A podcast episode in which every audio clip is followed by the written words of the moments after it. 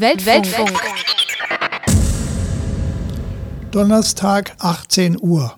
Weltfunk im Radio Free FM. Heute wieder mit der Tibet-Initiative Deutschland e.V., Regionalgruppe Ulm-Neu-Ulm. Am Mikrofon begrüßen euch Sonja Putz und Bernd During. Eine Meldung vorab. Gestern erreichte uns eine Nachricht aus verlässlicher Quelle, dass Chinas Null-Covid-Politik innerhalb von drei Tagen fünf Tibeter zum Selbstmord trieb. Seit 50 Tagen ist Lhasa und auch andere Städte in Tibet komplett abgeriegelt. Eine Versorgung der Bevölkerung sei nicht sichergestellt. Nähere Einzelheiten bringen wir in unserer nächsten Sendung. In unserer letzten Sendung berichteten wir unter anderem über Umerziehungs- und Arbeitslager sowohl in Tibet wie auch in Xinjiang. Dass der kommunistische Zwang auch vor kleinen Kindern nicht Halt macht, ist relativ neu. Wir untersuchen, was dahinter steckt. Die gestohlene Kindheit.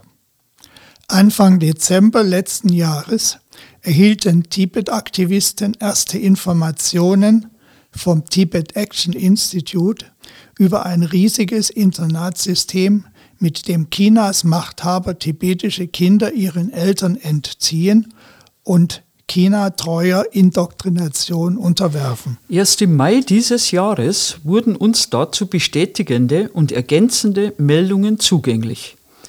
Sie wurden von Dr. Kia Lo vor seiner Flucht nach Kanada zusammengetragen.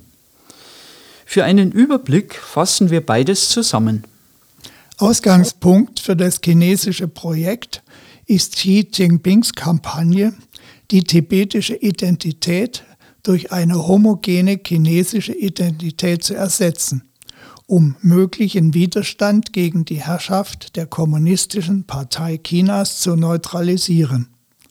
Die Schulen sind darin eine wichtige Komponente. Neu ist die Idee nicht, denn auch in unserer eigenen Vergangenheit mussten wir erleben, dass Diktatoren aller Couleur die Jugend an sich gezogen haben. In den Internatsschulen leben die Kinder getrennt von ihren Familien und werden vorwiegend in chinesischer Sprache unterrichtet. Ziel ist es, die Kinder zu chinesischen Staatsbürgern zu formen, die der kommunistischen Partei Chinas gegenüber loyal sind. Entsprechend werden sie politisch indoktriniert. Ihre Religion dürfen sie nicht ausüben. Betroffen sind etwa 800.000 tibetische Kinder im Alter von 6 bis 18 Jahren. Das sind fast 80 Prozent der tibetischen Schülerinnen und Schüler. Dieser Prozentsatz an Internatsschülern in Tibet ist deutlich höher als im Rest des Landes. Die Schülerinnen und Schüler laufen Gefahr, ihre Muttersprache und die Verbindung zu ihrer kulturellen Identität zu verlieren weil der Unterricht hauptsächlich auf Chinesisch gehalten wird, weil sie getrennt von ihren Familien und Gemeinschaften leben und weil sie ihre Religion nicht ausüben können. Sie haben keinen Zugang zur tibetischen Kultur und Tradition und sie sind einem stark politisierten Lehrplan unterworfen. Das alles führt zu großen emotionalen und psychologischem Stress einschließlich extremer Gefühle von Einsamkeit und Isolation. Dazu kommt ein weiteres Problem. Tibetische Flüchtlinge in Indien hatten schon früher über haarsträubende Zustände in Internaten berichtet. Vor allem Schülerinnen und Schüler aus ärmlichen Verhältnissen seien betroffen von körperlicher Misshandlung, sexuellem Missbrauch, Rassismus und Diskriminierung. Was im Dezember noch als Einzelfälle eingeordnet wurde, tritt erst jetzt mit den neueren Berichten in seiner ganzen Tragik zutage. Auch etwa 100.000 Kinder von vier bis sechs Jahren sind auf rund 50 Internate in allen Regionen Tibets verteilt. Offizielle Angaben über diese Institutionen gibt es nicht. Diese Kinder verbringen fünf Tage pro Woche in den Internaten und dürfen über das Wochenende zu ihren Eltern heimreisen. Auch sie werden in chinesischer Sprache unterrichtet und ebenfalls zur Annahme einer chinesischen Identität indoktriniert. So werden die Kinder zum Beispiel für Theateraufführungen in chinesische Armeeuniformen gekleidet und müssen Szenen aus dem Bürgerkrieg im letzten Jahrhundert darstellen. In Lehrbüchern sind Bilder von radikalisierten japanischen Soldaten mit Schwertern und Bajonetten zu sehen, die chinesische Zivilisten misshandeln und wie die Rote Armee auf die Japaner feuert. Anfangs in den Schulen vorhandene Bilder von historischen tibetischen Figuren mussten auf Anordnung der Behörden abgehängt und durch Bilder kommunistischer Führer ersetzt werden. Da die kleinen Kinder in den ersten Internatswochen nicht in der Lage waren, ihre Grundbedürfnisse in chinesischer Sprache auszudrücken, wurden zunächst tibetische Helferinnen angestellt, die den Kindern beim Waschen und Zähneputzen helfen sollten.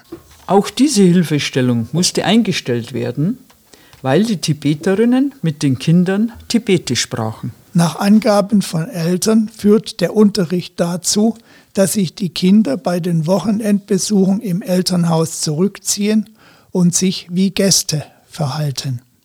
Schon nach drei Monaten im Internat beginnen sie miteinander in chinesischer Sprache zu reden. In früheren Jahren hatten wir schon von Internatsschulen mit ähnlicher Zielsetzung berichtet. Auf die schickten einige tibetische Eltern ihre Kinder in der Hoffnung, dass sie dadurch bessere Chancen für die Zukunft hätten. Aber dies hier ist etwas anderes. Auf die Eltern wird Zwang ausgeübt, ihre Kinder auf die Internate zu schicken. Ein Elternpaar berichtet, dass sie mehrfach von Behördenvertretern und sogar von der Polizei besucht wurden. Wenn wir morgen wiederkommen müssen, wird das nicht gut sein, drohte man ihnen. Parallel dazu werden die kleinen Schulen im ländlichen Raum kurzerhand geschlossen.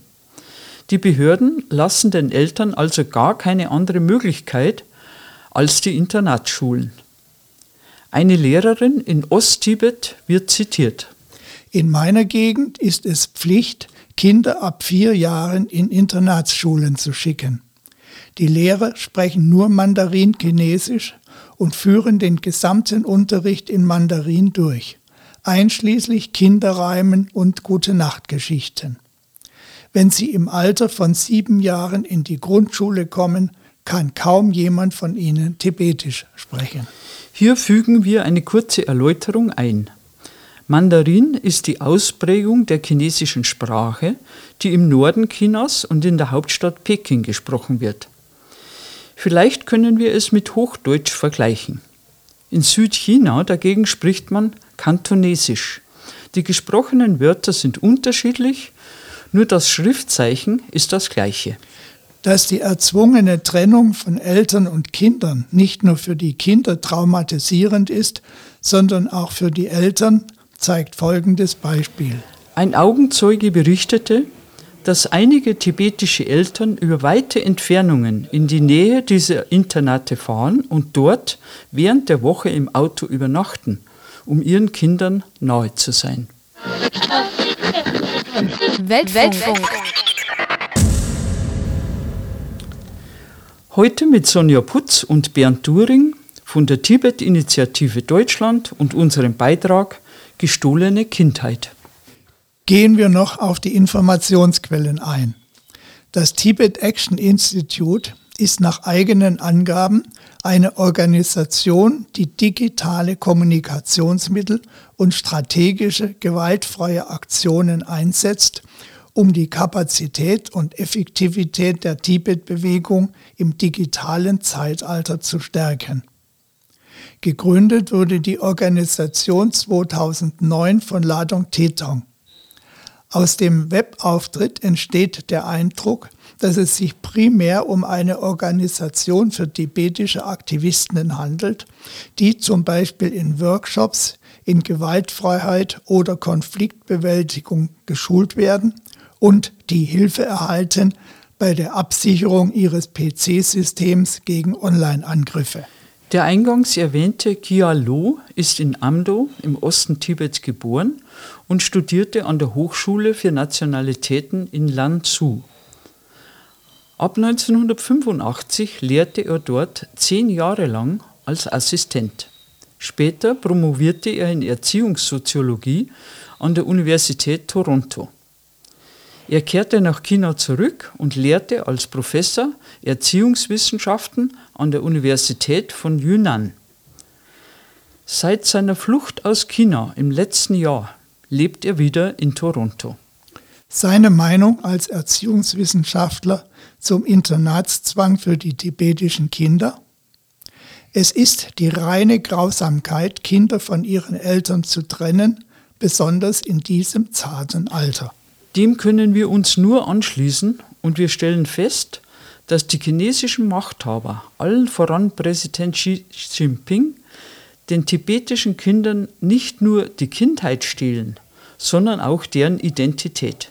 Wir meinen, das ist ein Verbrechen gegen die Menschlichkeit. Mit ihrer Aktion Gehirnwäsche in Tibet, Internatssysteme löschen tibetische Kultur aus, kämpft die Tibet-Initiative Deutschland für den Schutz der tibetischen Kinder und bittet um eure Mithilfe.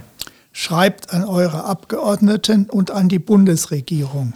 Fordert, dass sich Deutschland gegenüber China für Tibets Kinder einsetzt oder unterzeichnet die gleichlautende Petition an unsere Außenministerin Annalena Baerbock. Ihr findet die Petition unter Tibet-Initiative tibet-initiative.de. Auch mit eurer Spende könnt ihr die Aktionen der Tibet-Initiative unterstützen. Infos dazu findet ihr ebenfalls auf tibet-initiative.de. Weltfunk. Weltfunk. Heute mit Sonja Putz und Bernd During von der Tibet-Initiative Deutschland. Wir kommen zu unseren Meldungen.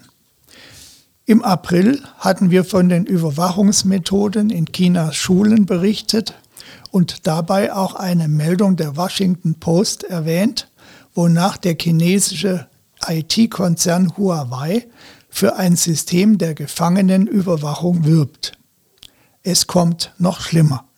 Die chinesische Firma Hikvision die bisher als Produzentin für Videoüberwachungsanlagen bekannt ist, präsentiert eine neue Technologie für Verhöre. Das berichtet die nach eigenen Angaben unabhängige und strikt ethisch arbeitende Organisation IPVM, die sich auf Informationen über Videoüberwachungsanlagen spezialisiert.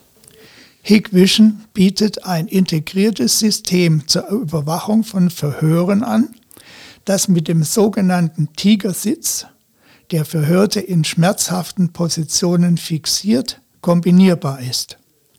Das System fertigt während der Verhöre eine Videoaufnahme mit Mikrofon und Kameras aus mehreren Positionen an und überwacht gleichzeitig mehrere Vitalfunktionen wie Puls oder Blutdruck der Verhörten. Dazu kann es dank laut Werbematerial intelligenter Verhaltensanalyse Alarm schlagen bei kraftvollen Bewegungen der Verhörten. Eine DVD wird automatisch erstellt und das Verhörprotokoll kann sofort nach Ende des Verhörs ausgedruckt werden. Das System ist nur in der Volksrepublik China erhältlich und kostet dort zwischen 2800 und 3800 US-Dollar. Die Meldung entnahmen wir leicht gekürzt dem Septemberheft des Tibet Focus. Das ist das Publikationsorgan mehrerer Tibet-Organisationen in der Schweiz. Wir meinen, wenn ein Staat Bedarf an solchen Überwachungssystemen hat, dann muss doch mit dem Staat etwas faul sein. Mindestens ebenso sadistisch ist es aber, diese Systeme um des Profits willen anzubieten.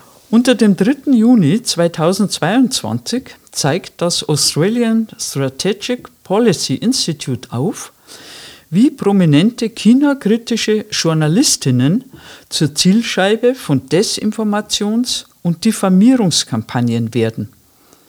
Besonders Frauen asiatischer Herkunft sind von Nachrichten aus gefälschten Twitter-Konten betroffen. Diese Twitter-Nachrichten sind teils beleidigend und reichen von Vorwürfen, Falschnachrichten über China zu verbreiten, über Attacken auf persönliche Lebensumstände der Journalistinnen bis zu herabsetzenden rassistischen und sexistischen Bemerkungen oder zu Drohungen wie Verräterinnen nehmen kein gutes Ende. Die absendenden Twitter-Konten zeigen Profilfotos von unbeteiligten Personen, die im Internet gestohlen wurden, oder auch Gesichter, die mit künstlicher Intelligenz entstanden sind. Indizien weisen auf China hin. Die Attacken schwollen jeweils während der Bürozeiten in China an und nahmen zum Feierabend ab. Während der chinesischen Frühlingsferien blieben sie fast ganz aus. Bereits 2020 zeigte eine Studie der BBC, dass China seit Beginn des Jahres 2020 mit über 1200 gefälschten Benutzerkonten versuchte, Regierungspropaganda zu verbreiten. Dies geschieht in sozialen Netzwerken wie Facebook, Twitter und YouTube, die innerhalb der Volksrepublik China für gewöhnliche Nutzer gesperrt sind. Auch diese Meldung verdanken wir dem Septemberheft des Tibet-Fokus und auch sie haben wir gekürzt. Unter dem 12. Juli 2022 veröffentlichte Tibet.net einen Beitrag von Zewang Dorji, Forschungsbeauftragter am Tibet Policy Institute.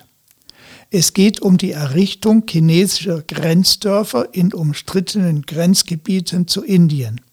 Wir geben den Beitrag gekürzt wieder.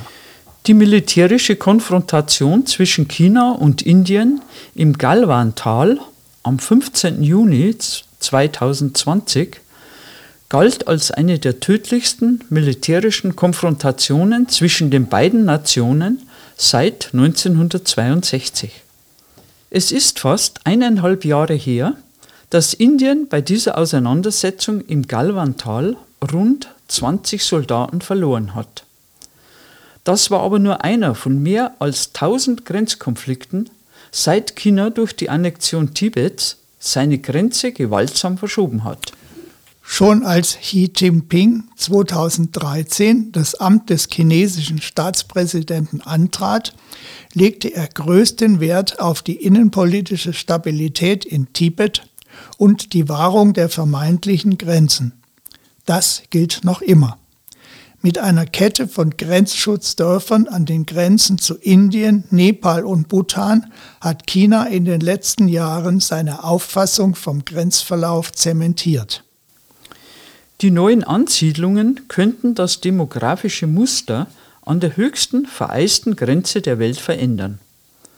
Vor allem Indiens territoriale Integrität und nationale Sicherheit sind gefährdet, hat es doch von den genannten Ländern den längsten Grenzverlauf zu China.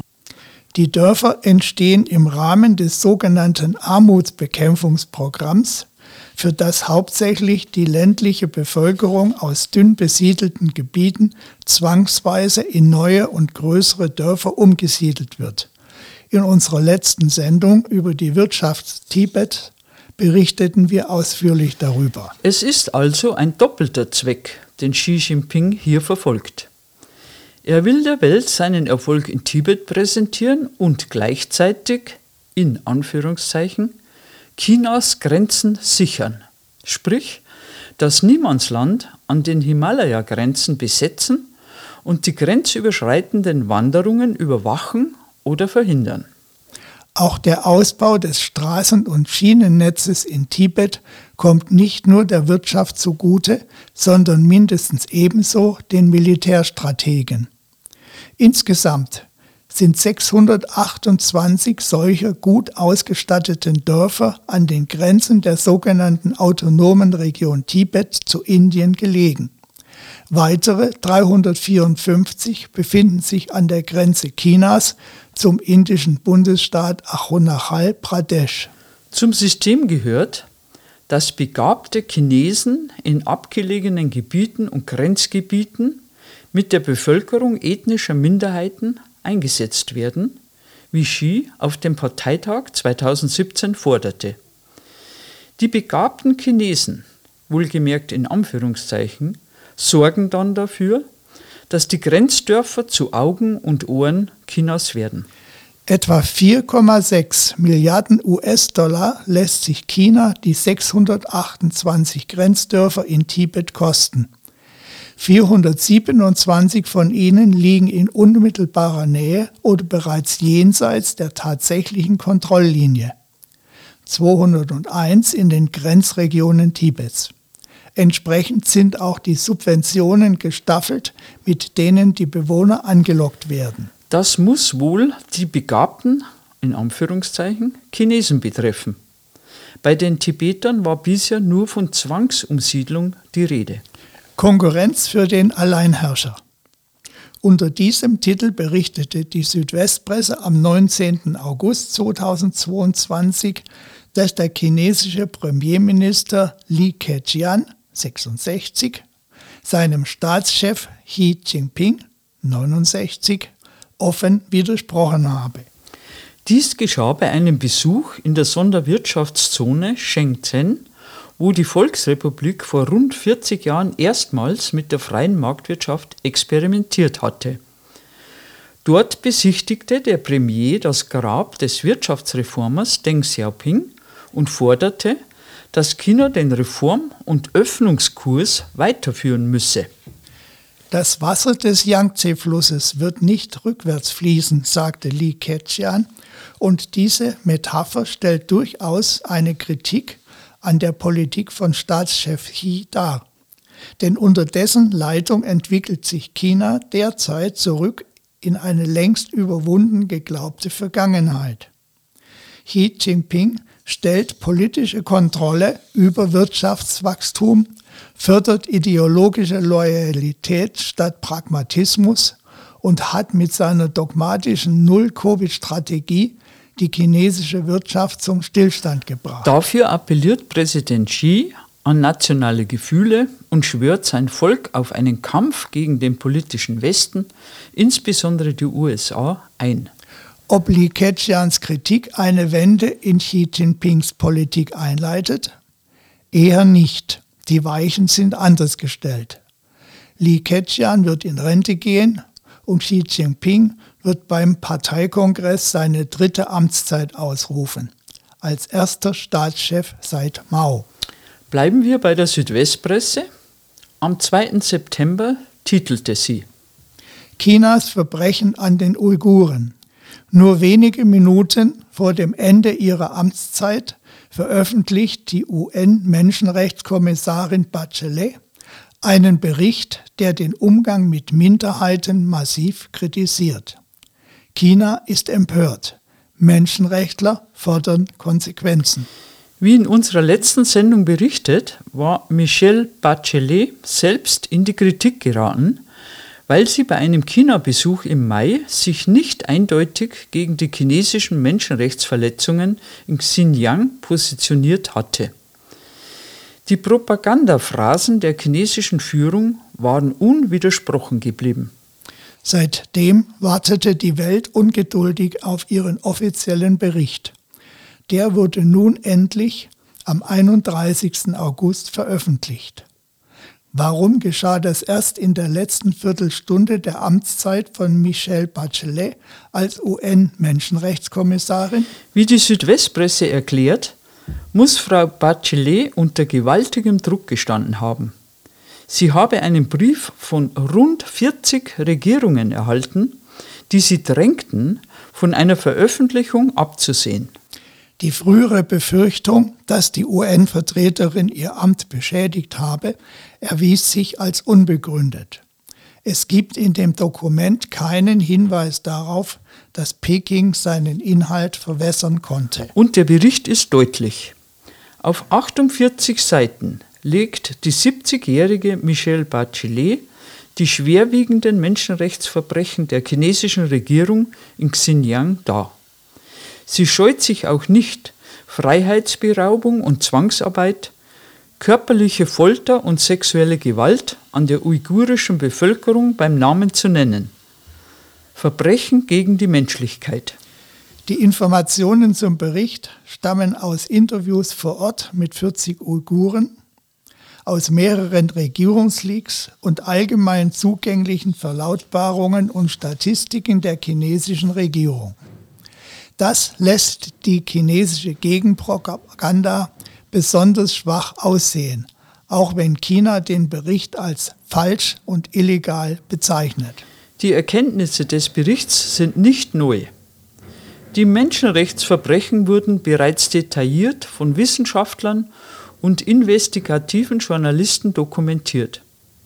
Hierbei hat der deutsche Forscher Adrian Zenz hervorragenden Anteil. Er sieht in dem Bericht eine starke Grundlage dafür, Peking zur Rechenschaft zu ziehen. Ob es dazu kommt, ist fraglich. Jedoch forderte die UN bereits, dass China alle Opfer finanziell entschädigt. Zudem sollen Staaten keine Uiguren oder Angehörige anderer muslimischer Minderheiten mehr nach China abschieben. Dass sich Chinas Staatsführung auf die Kritik einlässt, gilt als nahezu ausgeschlossen. Wir haben anzumerken, den gleichen Menschenrechtsverbrechen sind auch die Tibetern ausgesetzt. Keine muslimische, sondern eine buddhistische Minderheit. Auch die sollte die UN in den Blick nehmen. Unter dem Titel Die neue Stasi schlägt zu schrieb Florian Harms am 21. September für die Rubrik Tagesanbruch des T-Online-Newsletters ströers.de einen Bericht, der uns schaudern lässt. Die chinesischen Behörden erfassen die DNA der tibetischen Bevölkerung.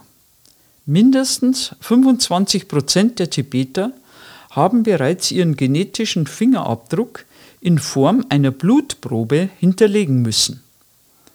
Alte, junge, Frauen, Kinder, nicht zu vergessen die Mönche, jeder soll mitmachen.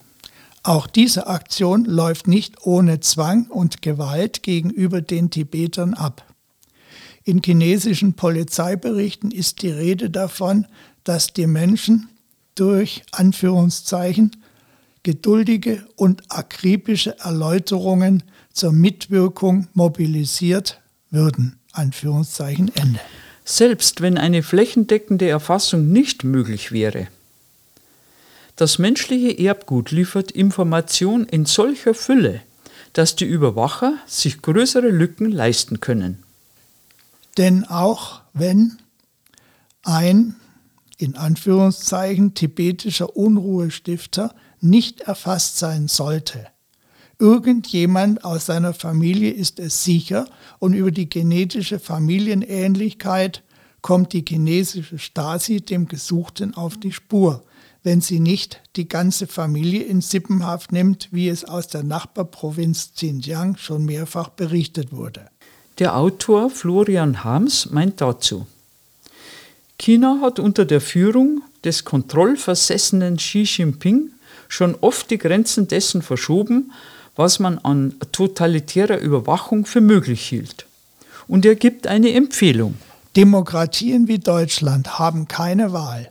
Sie müssen China, solange es seinen gegenwärtigen Kurs beibehält, auf Abstand halten. Diktaturen, das haben wir mittlerweile auf die harte Tour gelernt, können kein verlässlicher Partner für uns sein. Der Putin mit seinem Gas nicht und das Überwachungsregime in Peking schon gar nicht. Kein lukratives Geschäft darf uns darüber hinwegtäuschen.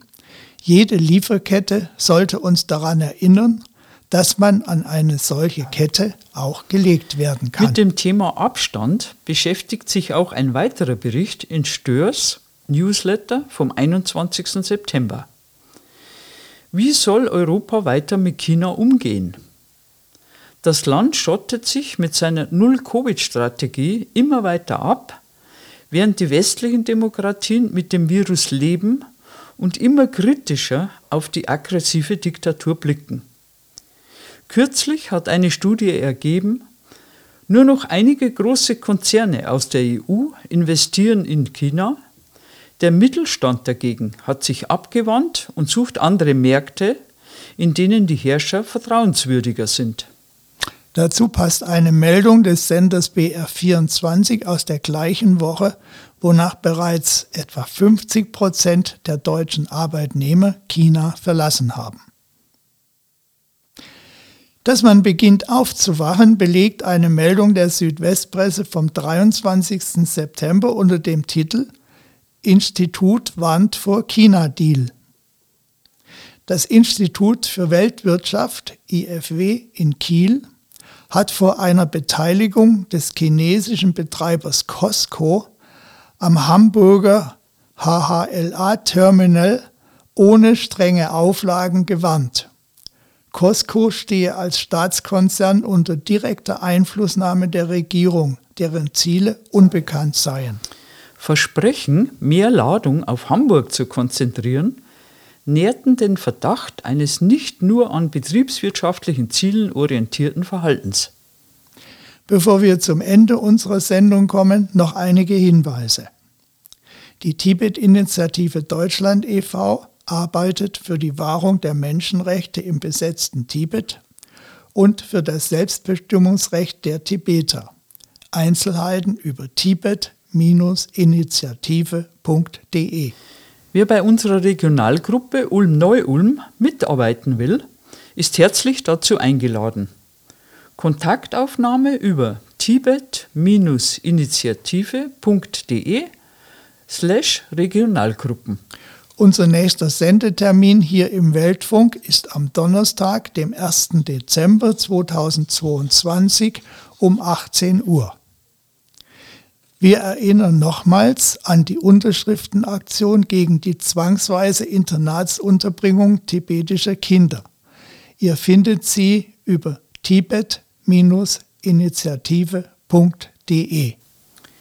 Die Sendung wurde gestaltet von Sonja Putz und Bernd During, die auch am Mikrofon waren. Die Musikauswahl besorgte wie immer Sonja Putz. Studiotechnik Amelie Schwab. Wir verabschieden uns von euch und freuen uns auf ein Wiederhören am Donnerstag, 1. Dezember 2022 hier bei Radio Free FM. Bleibt bis dahin gesund.